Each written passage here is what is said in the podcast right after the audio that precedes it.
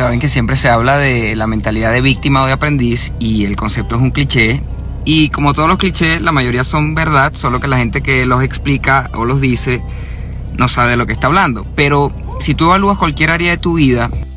donde te esté yendo mal, por ejemplo, si estás pelando bola o te está yendo mal en el trabajo, seguramente si evalúas los pensamientos que produces en esa área de tu vida sean pensamientos de víctima. Y un modelo mental o una estrategia o unos lentes que te puedes poner para evaluar la realidad es entender que la vida es un macro juego con muchos jueguitos por separado. El juego del trabajo, el juego de las relaciones, el juego de la familia, el juego de ta, ta, ta, ta, ta, ta, ta. Entonces si en algún aspecto te está yendo mal es porque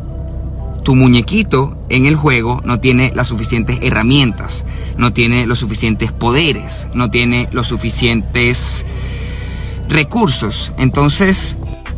en el momento que tú cambias esa mentalidad de quejarte o coño, porque las vainas no me están saliendo, a adoptar más recursos, todo se convierte en una gran joda y la vida lunes, martes, miércoles, jueves, viernes, sábado, domingo es todo un gran juego en el que tienes que agarrar más herramientas, tienes que agarrar más recursos para que la cosa se ponga más sabrosa.